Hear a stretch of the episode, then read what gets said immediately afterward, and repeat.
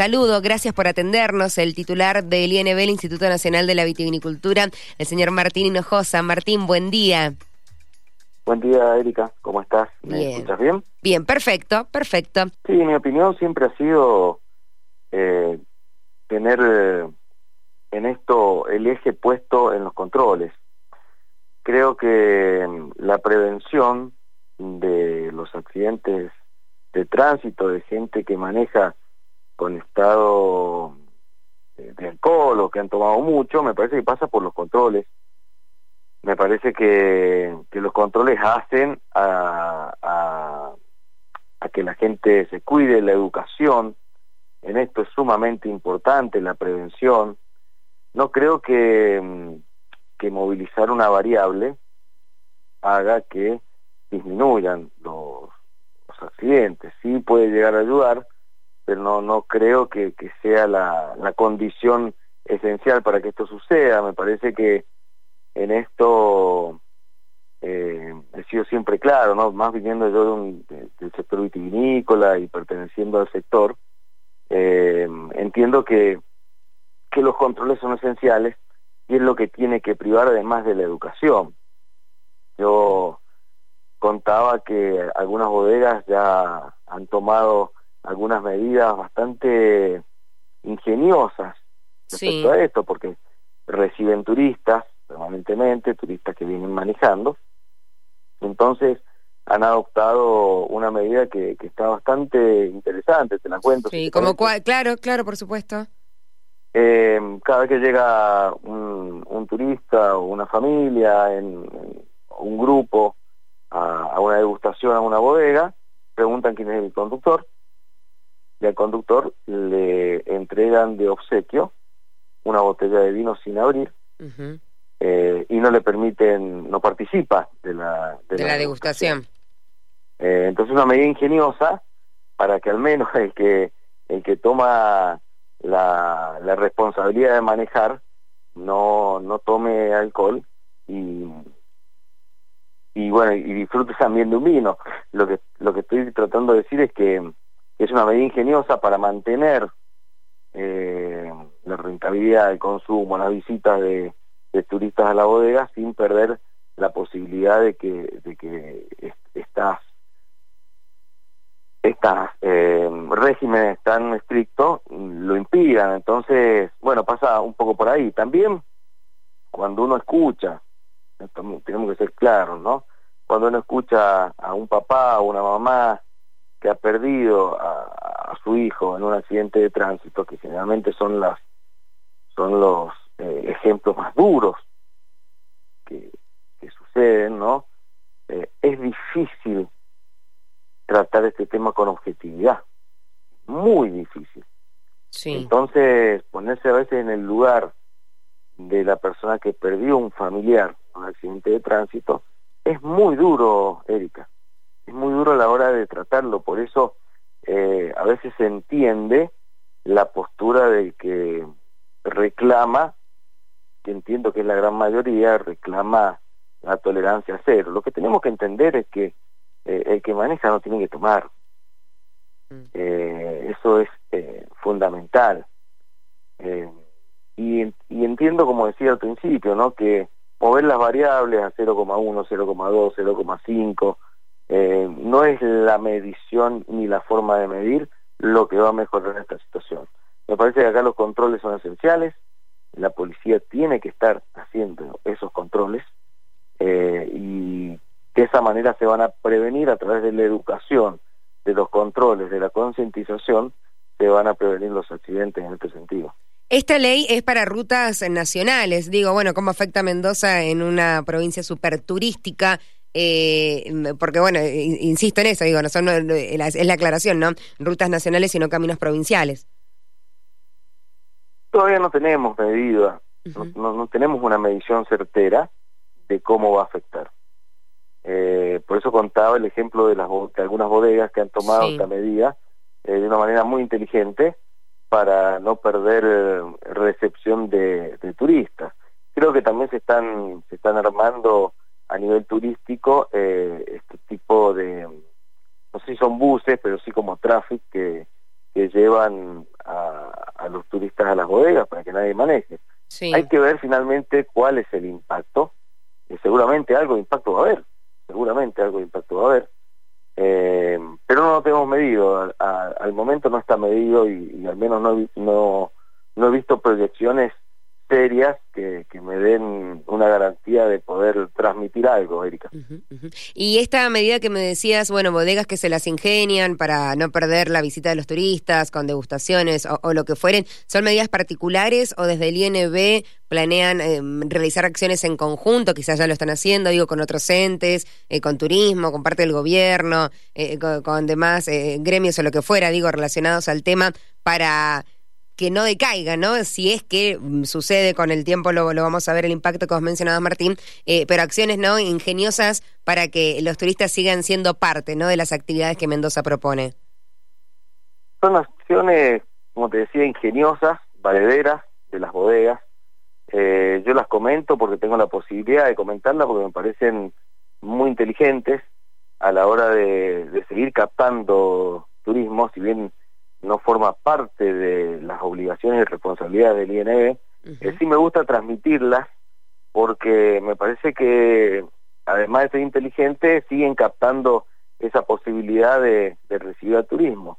Eh, hoy a ciencia cierta no se sabe si va a afectar o, si la afectación va a ser poquita, alta, mucha, eh, hoy no se sabe a ciencia cierta, hay que esperar un poco a que se vaya desarrollando y también a cómo a cómo el, turista se adapta a estas situaciones y las bodegas se lo han hecho. Por eso digo este ejemplo donde llega el conductor designado a regalarle la botella de vino para que después en su casa pueda degustar y no sea para él una, digamos, una desventaja eh, ser el conductor designado, pero es una medida eh, interesante, inteligente, que, que seguramente va a ayudar, Erika.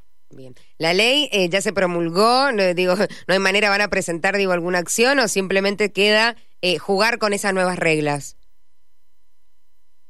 Entiendo que de hablar con, con las cámaras de enólogos de otras provincias, eh, estaban pidiendo alguna excepción para el profesional, ¿no?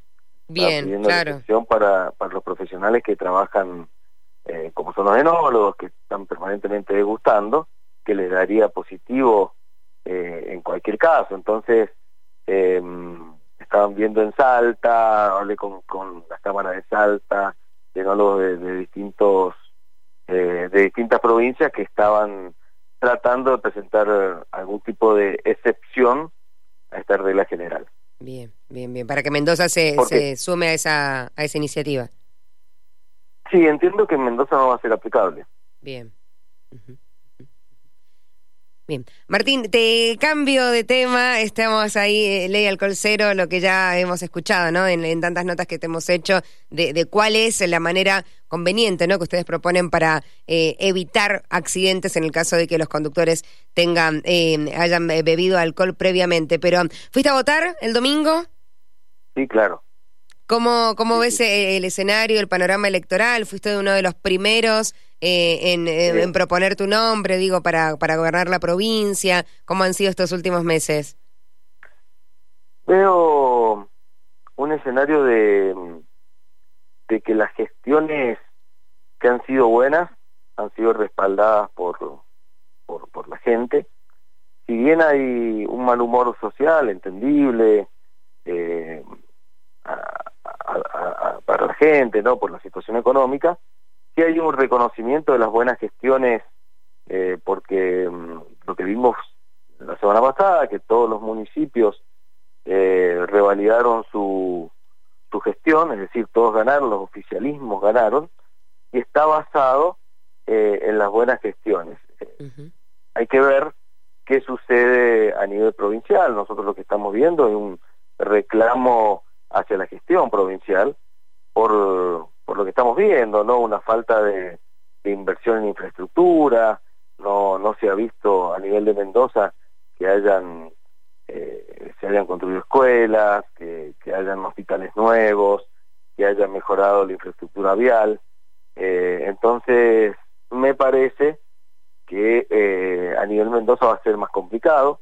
Creo que la, la población mendocina va a reclamar algún tipo de cambio eh, en, el, en, la composición del gobierno provincial y en los municipios que han hecho buenas gestiones, como han sido los que se votaron la, la semana la semana pasada, van a tener chances de ganar los que están basados en buenas gestiones.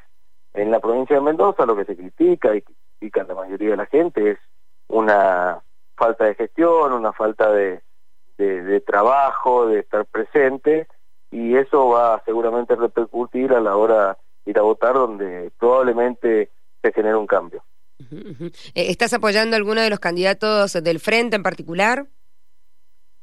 Eh, nada, yo siempre intenté intenté trabajar por la unidad, el justicialismo era mi aspiración, tratar de, formar parte de, de, un concepto peronismo pudiera unirse. Hoy estoy trabajando con Guillermo Carmona, eh, cual es un muy buen candidato, eh, y lo que pretendo es que el gobierno de la provincia de Mendoza vuelva a ser gobernado por el Partido Justicialista, por el peronismo, que tiene equipos técnicos muy fuertes, que tiene gente muy preparada para hacerlo, eh, y que además eh, creo que ya es hora de que, de que haya un cambio porque perdido mucho el nivel institucional en la provincia de Mendoza eh, y a los mendocinos no nos gustan los feudalismos ni tampoco nos gusta eh, repetir, sino lo que nos interesa es la alternancia en el poder y eso le ha dado siempre una buena institucionalidad a la provincia de Mendoza, esto de que haya alternancia, de que no estén siempre los mismos, eh, hace que el que gobierne se cuide un poco más y no crea que, es el dueño de las decisiones. ¿Por qué decidiste bajarte de, la competencia?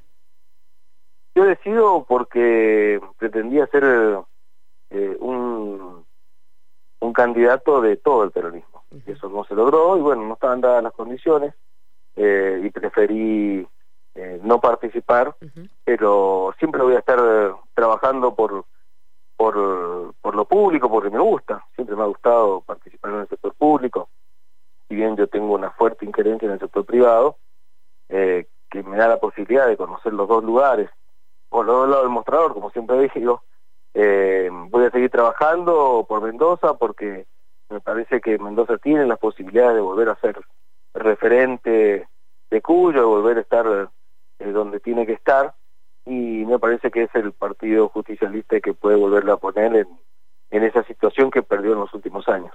¿Cómo viste la boleta única? Porque hasta el día de hoy, bueno, seguimos hablando, mucha cantidad de voto nulo, el gobernador dice que fue voto bronca, algunos dicen que puede haberse prestado a confusión con ciertos casilleros, vos que lo viste ahí que, fuiste a votar, ¿cómo, qué te pareció?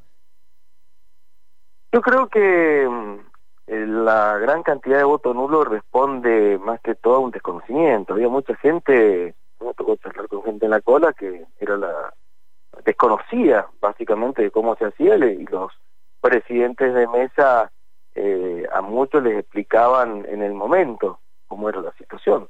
Eh, eso lo vi, lo, lo, vimos todo el fin de semana, entonces me parece que es un poco de desconocimiento que con el tiempo, eh, a medida que vayan pasando las elecciones, la gente lo va a ir entendiendo más. No, no, sé si responde tanto un voto bronca, creo que el voto bronca está manifestado en la poca en la poca presencia de gente eh, que fue a votar, estamos hablando entre un 60 y un 65, cuando generalmente estamos entre un 75 y un 80. Eh, creo que pasa más que por ahí y el resto responde a un desconocimiento de la forma de votar. Ahí me parece que el gobierno provincial debería hacer eh, promover un poco más y educar un poco más en cómo se vota. No he visto eso, no he visto que lo haya hecho.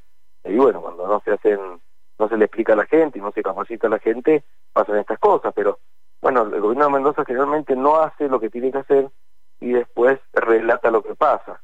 Parece cuando sos gobierno tenés que tomar las decisiones, sos el responsable de esas decisiones y tenés que hacerlo básicamente. Martín, gracias por tu tiempo, que tengas una buena semana.